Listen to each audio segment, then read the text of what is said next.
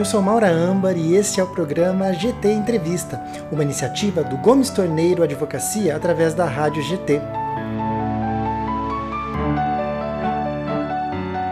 Para a entrevista de hoje temos a Ana Bracarense.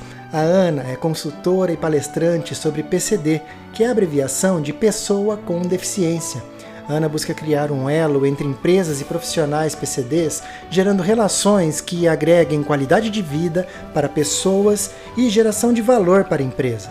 Proprietária da Clique Consultoria, Ana Bracarense ajuda as pessoas a quebrarem o paradigma sobre o pensamento de apenas um cumprir cota ou incluir PCDs. A Ana vem nos proporcionar o que seria uma visão de fato inclusiva sobre a pessoa com deficiência no mercado de trabalho. Seja bem-vinda, Ana Bracarense, ao programa GT Entrevista, que hoje traz o tema empregabilidade da pessoa com deficiência. Junto conosco está a advogada civil e trabalhista Luciana Cortopassi, nos trazendo a realidade jurídica da pessoa com deficiência. Vou começar com a Ana. Obrigada, Ana, pela sua presença. Muito obrigada pelo convite. É um prazer estar aqui concedendo essa entrevista com vocês. Eu que agradeço, Ana. Também quero dar as boas-vindas para a nossa advogada, Luciana Cortopassi.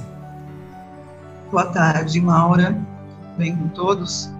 Obrigada por me convidar também e espero que todos possam tirar um, um bom proveito dessa entrevista de uma maneira geral. Muito bom. Vou começar com a pergunta com a Ana, que eu gostaria que você contasse para gente, Ana, um pouco sobre você, de como, o que, que te levou a trabalhar com inclusão de pessoas com deficiência no mercado de trabalho. Então, é, eu sou PCD desde um ano e quatro meses, quando eu sofri um acidente e perdi 50% da coordenação do lado direito. Porém, eu me formei, me graduei em matemática e administração de empresas, me pós-graduei em logística, lecionei durante seis anos. Depois, quando surgiu aquela lei que aluno não poderia bombar, ninguém quis aprender matemática e levava tudo de qualquer jeito, né? Aí eu fui para o lado administrativo fiz as faculdades né, de administração e pós em logística, só que por eu passar por três empresas multinacionais que só queriam é, a minha presença para cumprir cota, e eu tive uma certa dificuldade diferente em cada uma delas.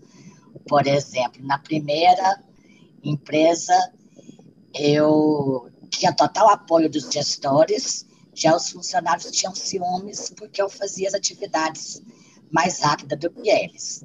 Na segunda empresa, eu era só um, uma estátua na, na sala. E na terceira empresa, eu não tinha os gestores, eles pediam para funcionários irem falar o que, que eu devia fazer, ao invés dos gestores. Por causa dessas três desses três problemas que eu passei, eu resolvi criar a minha própria empresa e ajudar as PCDs a se recolocarem no mercado de trabalho. Nossa, já é uma, uma lição aí para a gente começar a discutir é, que, além de, da empregabilidade da pessoa PCD, tem esse ambiente de trabalho, né, que também precisa ser acolhedor. Você citou o caso de três empresas três situações bastante complicadas, mas que felizmente levaram você para um, um lado mais corporativo, empreendedor, não é, Ana? Exatamente. Eu, eu busquei uma melhoria não só é, para mim, mas eu queria, de algum jeito, ajudar as outras pessoas, as outras PCDs, que também têm a mesma dificuldade que eu. Então, aí eu, eu resolvi abrir a minha empresa ministrando palestras, consultorias e treinamentos para as empresas e também é, recolocação no mercado de trabalho. Eu faço o recrutamento e seleção para as empresas também. Muito bom. E Ana, me diga uma coisa: baixa oferta de emprego, falta de acessibilidade e os desafios da qualificação profissional. É, como que a PCD lida com essas situações? Bom, falta de acessibilidade e falta de gestores e funcionários lidarem no dia a dia com PCDs é o que mais me impressiona. São raras pessoas que nos veem capazes de trabalhar, que nos veem como pessoas e não como cumprir cota. Hoje em dia, tem muitas PCDs que têm graduação, têm pós-graduação, às vezes tem até mestrado ou doutorado.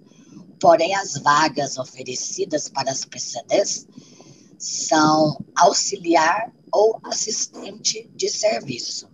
São raras as vagas de analista, de gestor, de diretor para PCDs. Outro item que eu gosto muito de comentar aqui e que me intriga bastante é se a PCD é qualificada demais, a empresa não quer pagar o merecido. Se a PCD não tem qualificação, não serve para trabalhar, porque falta estudo. Ou então os próprios funcionários falam aos gestores que não querem PCDs com cargos acima deles. Isso é o terrível, e isso já aconteceu comigo.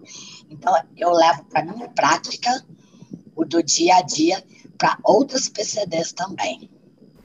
São diversas situações que, que só quem está diante do problema consegue trazer para a gente essa realidade, que é o seu caso, não é, Ana?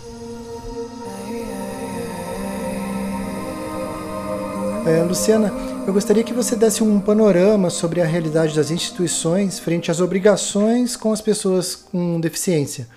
Como é, o CREA, por exemplo, que é o Conselho Regional de Engenharia e Agronomia de São Paulo, ou o CAL, que é o Conselho de Arquitetura e Urbanismo de São Paulo, é, como que é vista a questão da acessibilidade, das obrigatoriedades diante dessas instituições em relação à PCD? Bom, é, é o seguinte, dando assim um panorama geral nessa questão que você está perguntando, eu posso dizer que em 1994 o Ministério Público Federal realizou um TAC, que é um termo de ajuste de conduta, ou um termo de ajustamento de conduta, né, que a gente fala, é, incluindo 16 normas técnicas. É, o que, que acontece? Esse termo de ajuste de conduta, esse compromisso, digamos assim, né, junto ao Ministério Público Federal, ele foi feito junto com a ABNT, e com a Target Engenharia e Consultoria Limitada. Junto, essas duas, essas duas entidades, essas duas empresas, digamos assim, se compromissaram né, é, a darem publicidade e acesso a todas as pessoas, a todos os brasileiros, inclusive aqueles portadores de deficiência, inclusive via internet, destas normas que eu estou falando a vocês. E essas normas, elas tratam, de uma maneira geral, em linhas gerais, nada mais, nada menos, do que sobre a acessibilidade né, dos deficientes em todos os âmbitos, em todo o âmbito, em todo o território nacional, de todas as formas aí que vocês possam imaginar. Então, a partir disso, em 1994, eles foram os compromissários, junto ao Ministério Público, e, e, e, digamos assim, foram eles que foram os responsáveis a espalhar, inclusive via internet já naquela época, tudo isso, inclusive junto a todos os outros conselhos, a todas as outras ordens e associações, inclusive as que você citou na sua pergunta. Que é o CREA e o CAL, né? Então já existem essa, essas regulamentações né, para acolher e proporcionar acessibilidade para as PCDs. É, só para vocês terem uma ideia, eu vou citar aqui algumas normas para vocês poderem ter um, uma ideia do contexto, né? Uma delas, ela diz exatamente sobre acessibilidade a edificações mobiliárias, espaços e equipamentos urbanos. Tem uma outra que trata apenas sobre elevadores de passageiros, elevadores para transportes de pessoa portadora de deficiência. Tem uma outra também, uma terceira, que eu cito, que é acessibilidade à pessoa portadora de deficiência em trens de longo percurso. E por aí vai, são 16. Nossa, muito interessante. E, pelo visto, são, são normas que já têm um, um certo tempo, né? que eu vejo que ainda traz a, a palavra portadora, né, que já foi alterada é, no trato com o deficiente, né, ao invés de portador, é pessoa com deficiência, mas os textos jurídicos continuam trazendo o portador, né? Então. É, naquela época, ainda assim, porque foi em 1994, né? Sim. Então foi um pouquinho antes de estabelecer o termo PCD. Eu gostaria de acrescentar também que em 2016 é, veio do Senado e está em vigor desde lá, inclusive desde a época do presidente Michel Temer, essa lei 13.409 de 2016, né, como eu falei agora há pouco ano, essa lei, ela estipula o quê? Ela estipula cotas aos deficientes, juntamente com outros grupos nas escolas de nível médio técnico e universidades federais. Então, a partir dessa lei, essa lei disciplina o quê? Que nas, nas universidades federais e nas escolas de nível médio técnico federais, os PCDs terão a cota deles também, juntamente com as outras pessoas que entram também nas cotas, que são ah, os pardos, os negros e as pessoas que vieram de colégios públicos, de baixa renda, enfim, por aí vai, entendeu? Então, entrou, os PCDs também entraram nessas cotas. E é isso que disse essa lei, que eu acho importante também ter o conhecimento disso. É isso. Muito bom. E, Ana, aqui eu gostaria que você comentasse é, um vídeo que um, um, grande empresário aqui no Brasil fez falando da acessibilidade é, em lojas e empresas como uma burocracia inútil. O que, que você me diz disso? Quem fala isso é porque não tem dificuldade ou não conhece ninguém que tenha dificuldade em andar, em ouvir, em falar, em ver e nas sinalizações. É, hoje mesmo eu estava trabalhando e olhei rapidamente o meu LinkedIn e uma pessoa colocou um item importante, até foi importante as entrevistas hoje, porque ela colocou assim: eu sou PCD auditiva, mas gostei do curso de vocês. Ela queria se inscrever em um curso online e mandou mensagem perguntando se teria legenda. Aí a pessoa passou para um responsável e o responsável respondeu em áudio.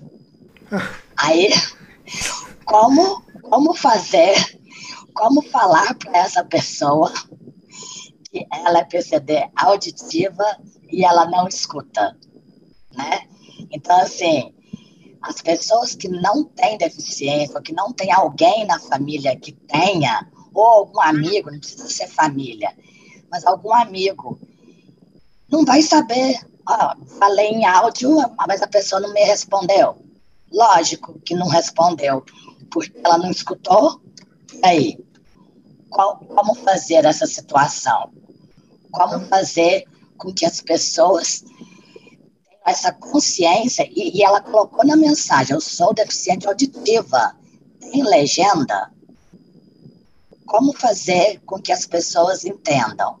Aí na, na loja, nessa loja, por exemplo, tem PCDs que utilizam cadeira de rodas, então a rampa seria necessária. Mas para você que às vezes sofre um acidente ou está com a perna mancando e não tem condições de subir escada, poderia subir na rampa também. Por que não? Por que, que é, a acessibilidade vai ser só para PCD? Não pode ser para alguém que se machucou ou alguém que está incapacitado.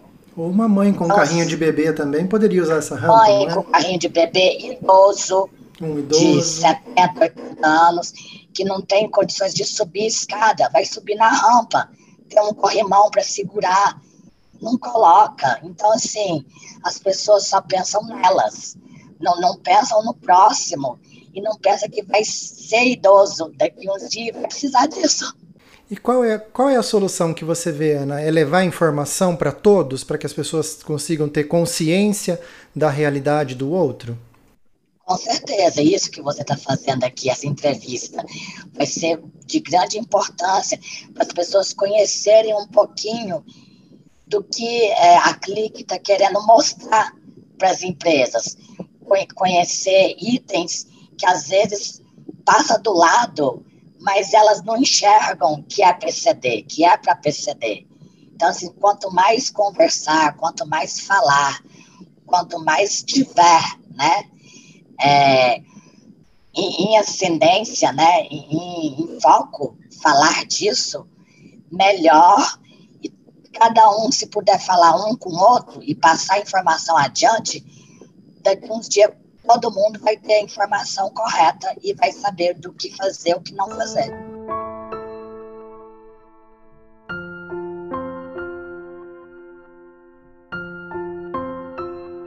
E dentro dessa, dessa ideia de que quando a gente convive com o PCD, a gente aprende, né?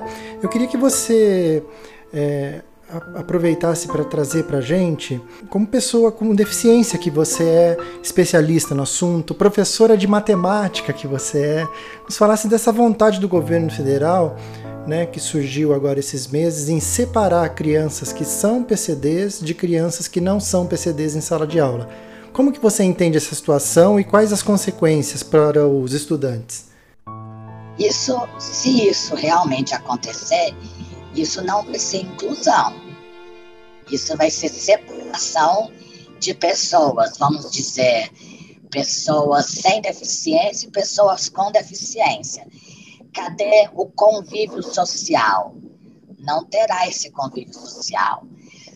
Todas as pessoas, as crianças não deficientes, estarão em um determinado bloco e todas as PCDs da outra sala estarão em outro. Cadê o convívio a conscientizar, porque o que começa é na escola.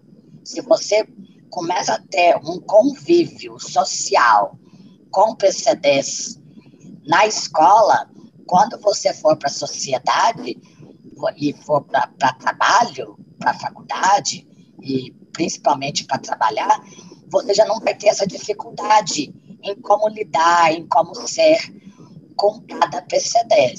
Então, se isso realmente acontecer, vai ser de um retrocesso gigantesco que nós ganhamos é, esse ano, dia 24 de julho, não sei, é, a Luciana pode até me, me corrigir se eu estiver errada, mas é, 24 de julho desse ano completará 30 anos da, da lei de cotas. Então, vai ser um grande retrocesso se isso acontecer, infelizmente. De fato, né? Vai contra a ideia de, de propagar informação, de propagar convivência, né? Para que as pessoas entendam e se respeitem, né? E promovam né? a inclusão cada vez mais, né?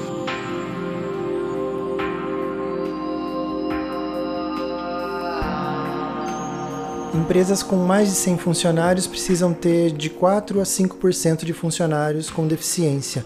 Luciana, como se aplica essa lei para empresas? Acontece algum tipo de fiscalização para que ela aconteça efetivamente? É, aí nesse caso, uh, o artigo da lei, que é o mais conhecido de todos, assim que eu diria, assim, das pessoas que têm pouco parco conhecimento sobre a lei de cotas, né?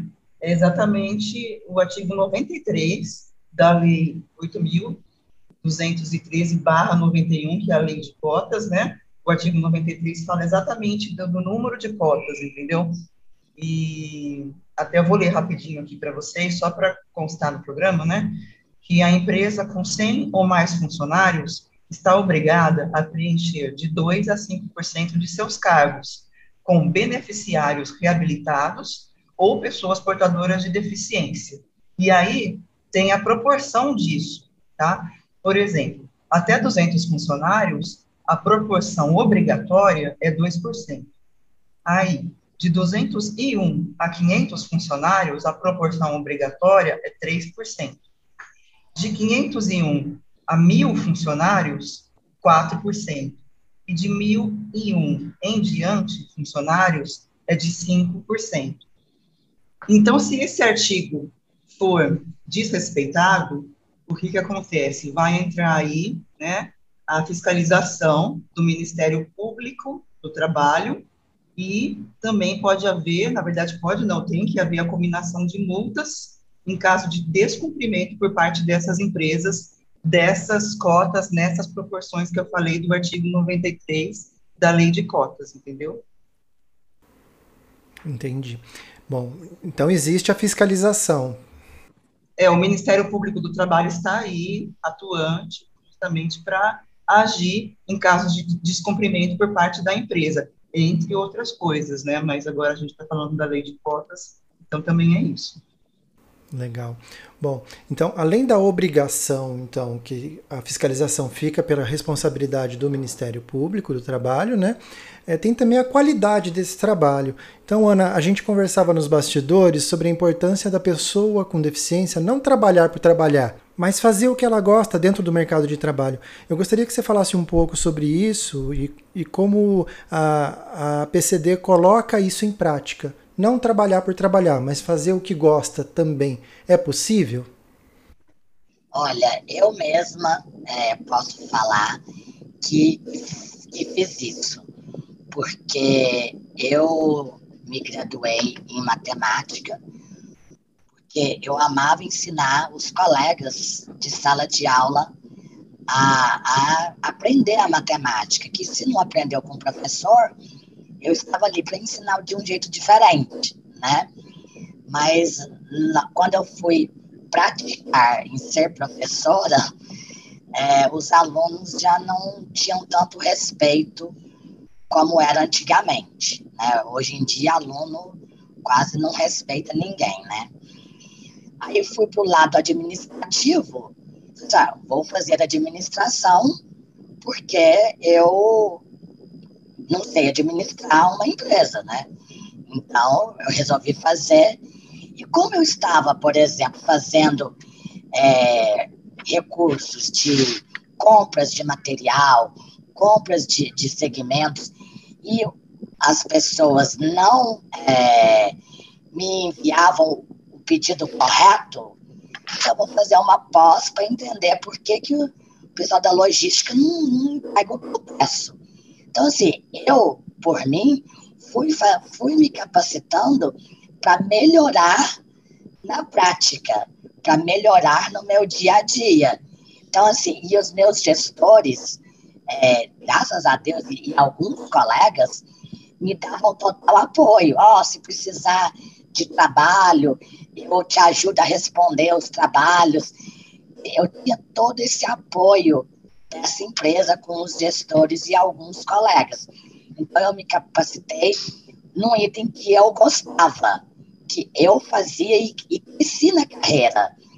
Eu fui fazer o que eu mais gosto, que hoje é administrar uma empresa, eu tenho a minha própria empresa, e ajudar as outras PCDs a se recolocarem no mercado de trabalho, fazendo o que ela gosta.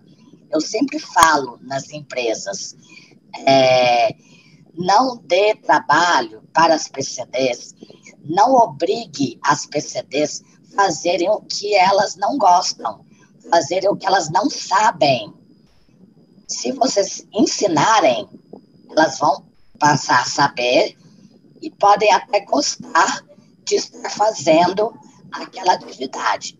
Mas se ela fazer por obrigação e só por causa do salário no final do mês, vai sair horrível o trabalho, o gestor não vai gostar e o que, que vai fazer? Demissão. Então, eu peço aqui na rádio com vocês que os gestores que estão escutando, os supervisores que estão escutando, é, ajudarem, darem apoio, contribuírem na, na carreira, dando 50% de, se for fazer faculdade, ajudando nos trabalhos, igual os gestores me ajudavam. É uma forma de incentivar a PCD ver qual o melhor caminho a ser seguido. E ela mesma vai escolher, ah, vou fazer logística, gostei. Vou fazer exatas, gostei. Vou fazer administrativo, gostei. Então, tem que ter a prática, mas tem que ter a ajuda também dos gestores. É, e é interessante porque isso promove o construir uma carreira, né? oferecendo oportunidade de desenvolvimento e acaba beneficiando tanto um lado quanto o outro, tanto o empregado quanto o empregador, não é verdade? Então, Exatamente. É, a, a, hora que, que, uma, que uma PCD chega para você procurando emprego e fala eu aceito qualquer coisa, você já orienta que ela busque algo que ela goste.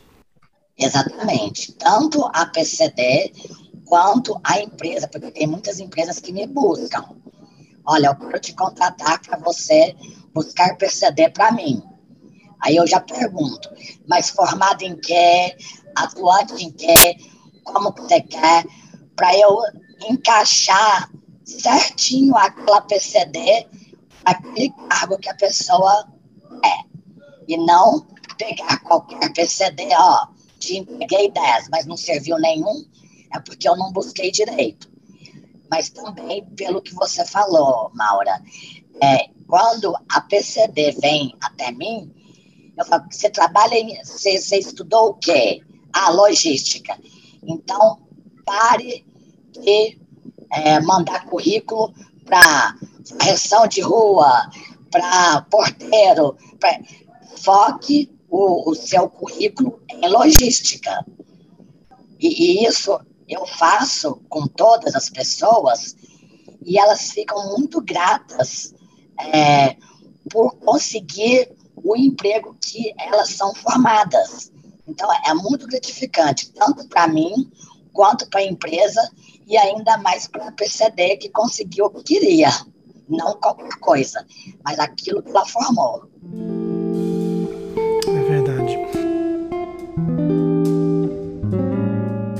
Ana, eu gostaria que você falasse também da importância de educar a empresa para receber a PCD, para que essa pessoa se sinta pertencente ao ambiente de trabalho e seja de fato incluída.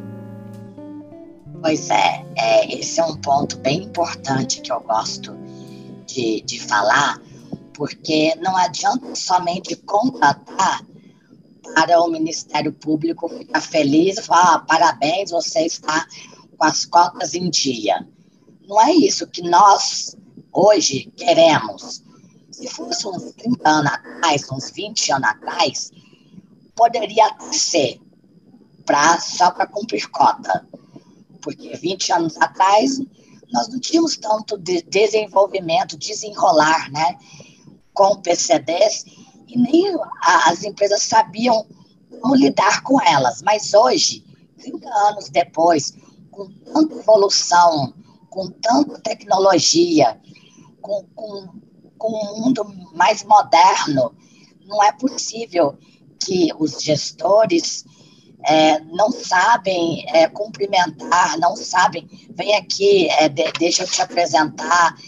Por que não conversa normal, como se você estivesse conversando com uma pessoa sem deficiência?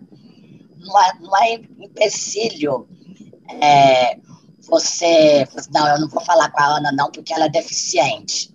Não, não vou falar com a Luciana, não, porque ela é advogada, ela vai meter um processo em mim. Não, não vou falar com a Maura, não, porque ela da rádio, ela vai falar mal de mim na rádio.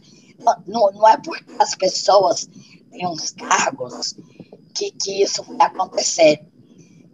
Nós temos que ser normais com as pessoas. Oi, bom dia, boa tarde, boa noite. Como você está? Tudo bem? Conversa normal. Aqui, seu trabalho vai ser esse, vai ser aqui, vai ser assim você vai trabalhar com fulano, com a fulana.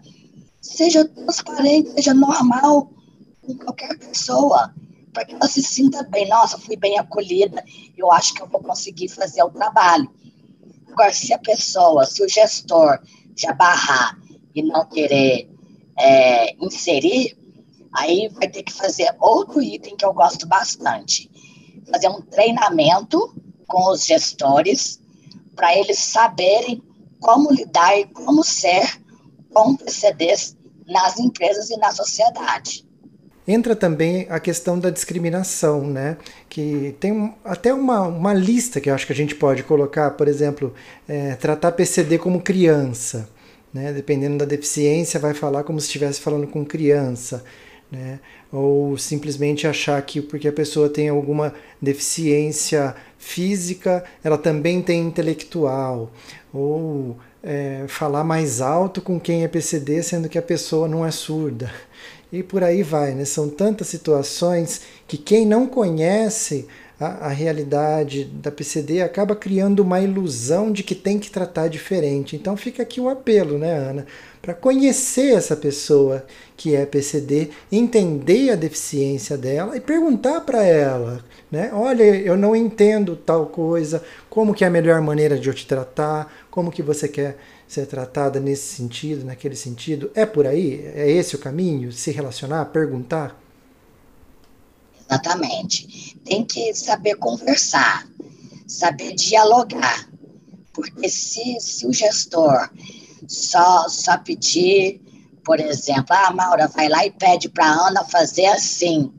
Por que, que ele já não vem direto em mim e fala isso? Ana, eu quero que você faça assim.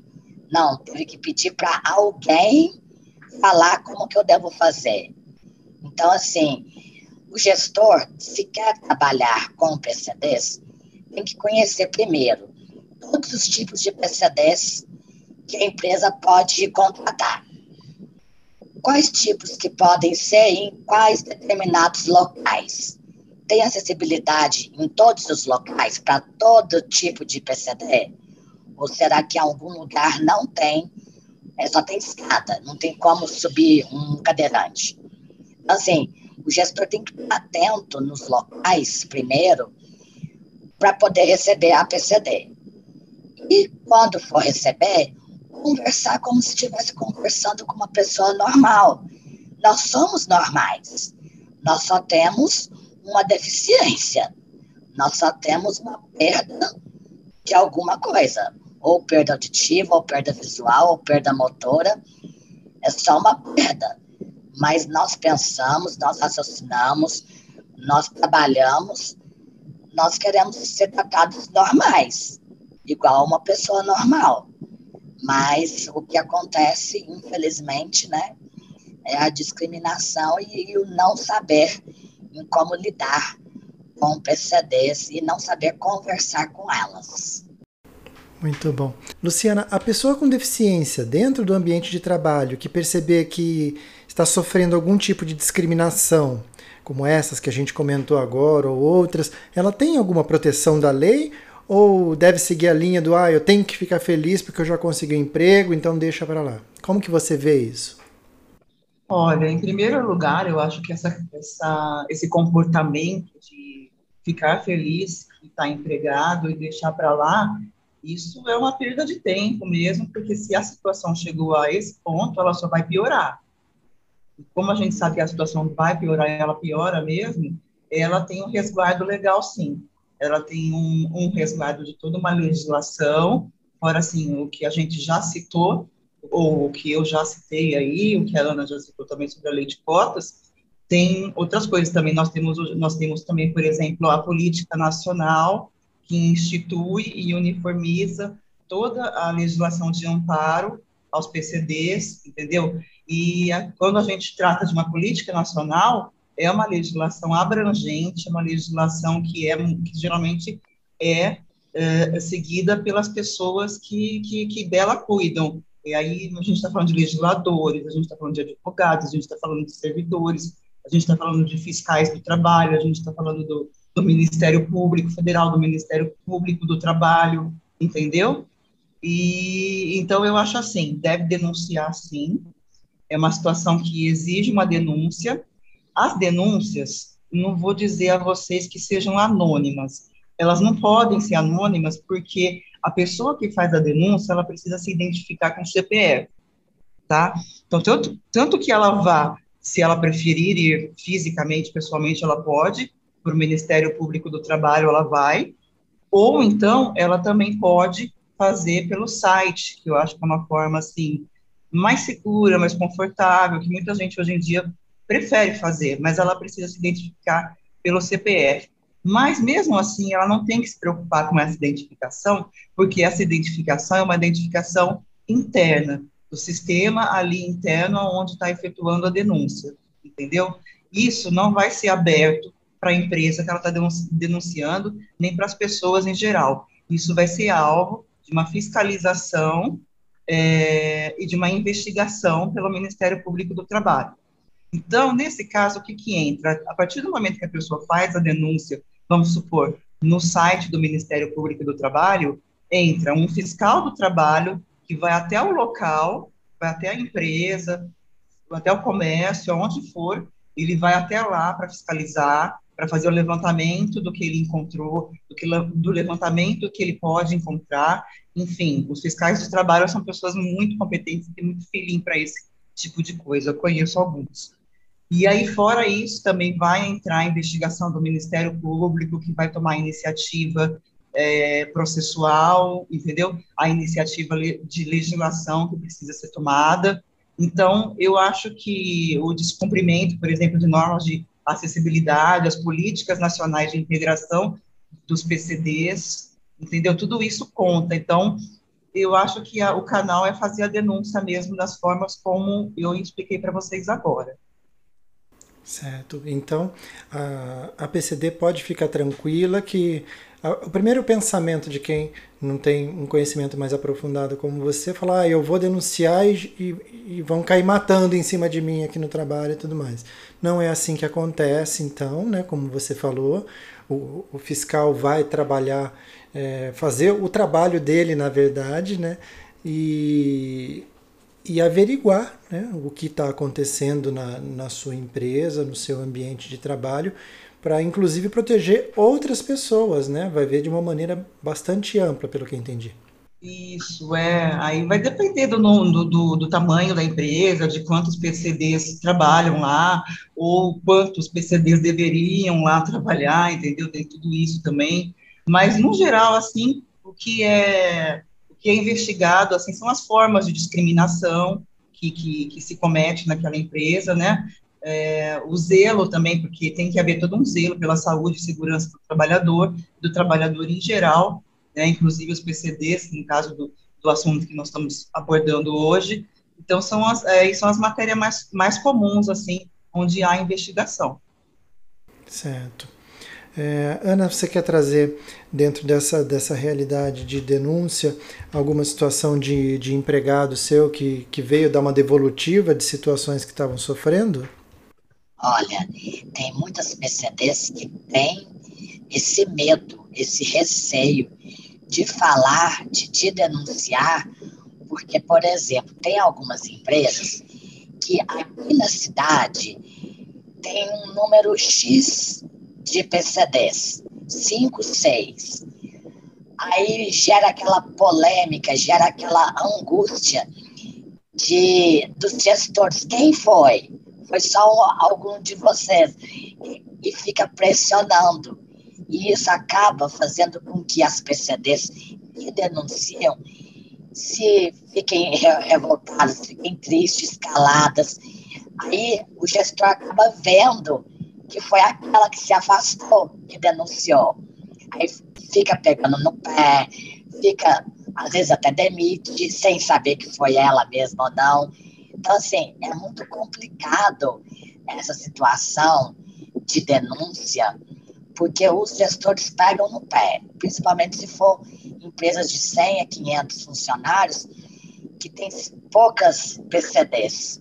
Mas, no mais, eu sempre falo é, para as PCDs, vejam a situação, se elas estão felizes, se elas não estão felizes. E se elas estão angustiadas, eu chamo para conversar, eu, elas se abrem comigo e eu falo, procura um advogado, não sei se, se, se poderia fazer isso também, a Luciana pode até nos falar, ir com um advogado também para fazer a denúncia, ou não, ou só ela mesma fazendo a denúncia, ou unir todas as PCDs e irem com um advogado para fazer denúncia conjunta. Não sei se isso é possível, mas eu sempre oriento de procurar tirar as dúvidas do que pode acontecer com a PCD.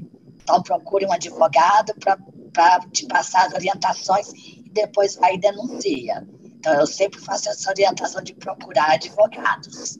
É por aí, Luciana. Ah, na dúvida, procura um advogado trabalhista que ele vai saber orientar, mesmo sendo PCD. O advogado trabalhista que orienta quem não é PCD também orienta PCD.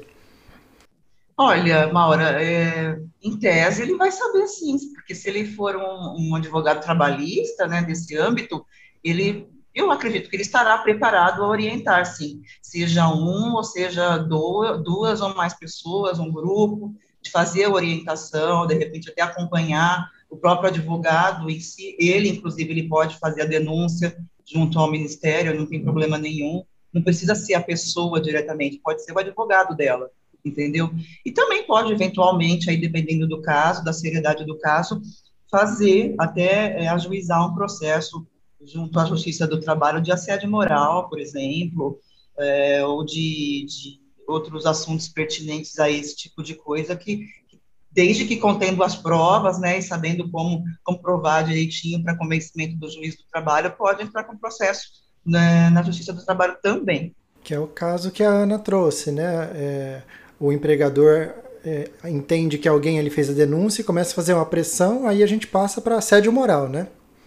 Exatamente, exatamente. Muito bom. Bom, então está protegido, né, segundo a lei, conforme a Luciana trouxe, e a gente não deve né, se encolher diante de situações é, discriminatórias ou de assédio moral, de nenhum tipo de assédio, sendo PCD ou não sendo PCD. Na dúvida, procura um advogado trabalhista, se informe, procura o Ministério Público, como a Luciana falou, põe no Google lá Ministério Público, entra no site né? Então, eu acho que hoje a gente tem bastante acesso à informação para não ficar sofrendo sozinho mais. Né? Queria aproveitar para agradecer a presença da Ana Bracarense, da Clique Consultoria PCD, e também da advogada civil e trabalhista Luciana Cortopassi. E eu peço as considerações finais de vocês, também deixo os contatos. Ana, muito obrigado. Ó, quero aqui agradecer, Maura, é o convite, né, em estar aqui esclarecendo um pouco mais das dúvidas de empresas, de pessoas e, e as próprias PCDs também, né? Muito obrigada, Maura, por essa abertura, né, de, de estar aqui. Deixa o meu contato, WhatsApp é 34 98807 0819 ou então em qualquer rede social, é Ana Bracarense PCD, só vocês digitarem LinkedIn ou então no meu site, é, clique consultoria pcd.com, lá tem todos os meus, as minhas redes sociais, os meus contatos, tem tudo lá, é só entrar no site e entrar em contato comigo. Muito obrigada. Muito obrigada, Ana. Luciana, obrigada pela sua presença. É, gostaria de agradecer por essa entrevista, em que a, pela, agradecer a Maura, agradecer a Ana. Foi um prazer estar aqui, tentar elucidar algumas coisas. E o meu telefone para contato é o 41 17 04 33, que é o telefone do GT, né, do Gomes Torneiro, onde eu trabalho. E é isso aí, obrigada. Muito bom, Luciano, obrigada. Qualquer dúvida sobre o universo civil, trabalhista ou previdenciário, você pode entrar em contato com o GT, Gomes Torneira Advocacia, e vai poder conversar com a Luciana ou com o restante da equipe de especialistas do GT. É só ligar para o telefone 19 4117 0433 ou chamar pelo WhatsApp no 19 98753 4040. Eu sou a Maura Amba e esse foi o GT Entrevista, uma realização do Gomes Torneiro Advocacia. Um grande abraço e até a próxima.